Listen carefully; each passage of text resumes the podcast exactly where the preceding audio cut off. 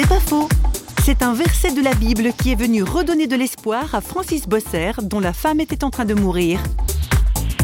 Quand on voit son conjoint décliner, perdre la conscience, forcément, on pense à la mort. À un moment donné, dans mon parcours de préparation au départ, il m'est arrivé donc un verset qui dit simplement Cette maladie n'aboutira pas à la mort, elle servira à glorifier Dieu.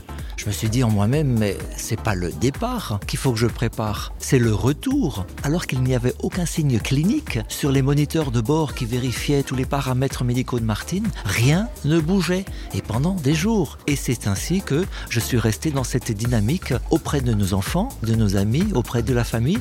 Donc je suis resté avec une parole qui est quand même une parole forte, mais que j'ai pris pour moi directement.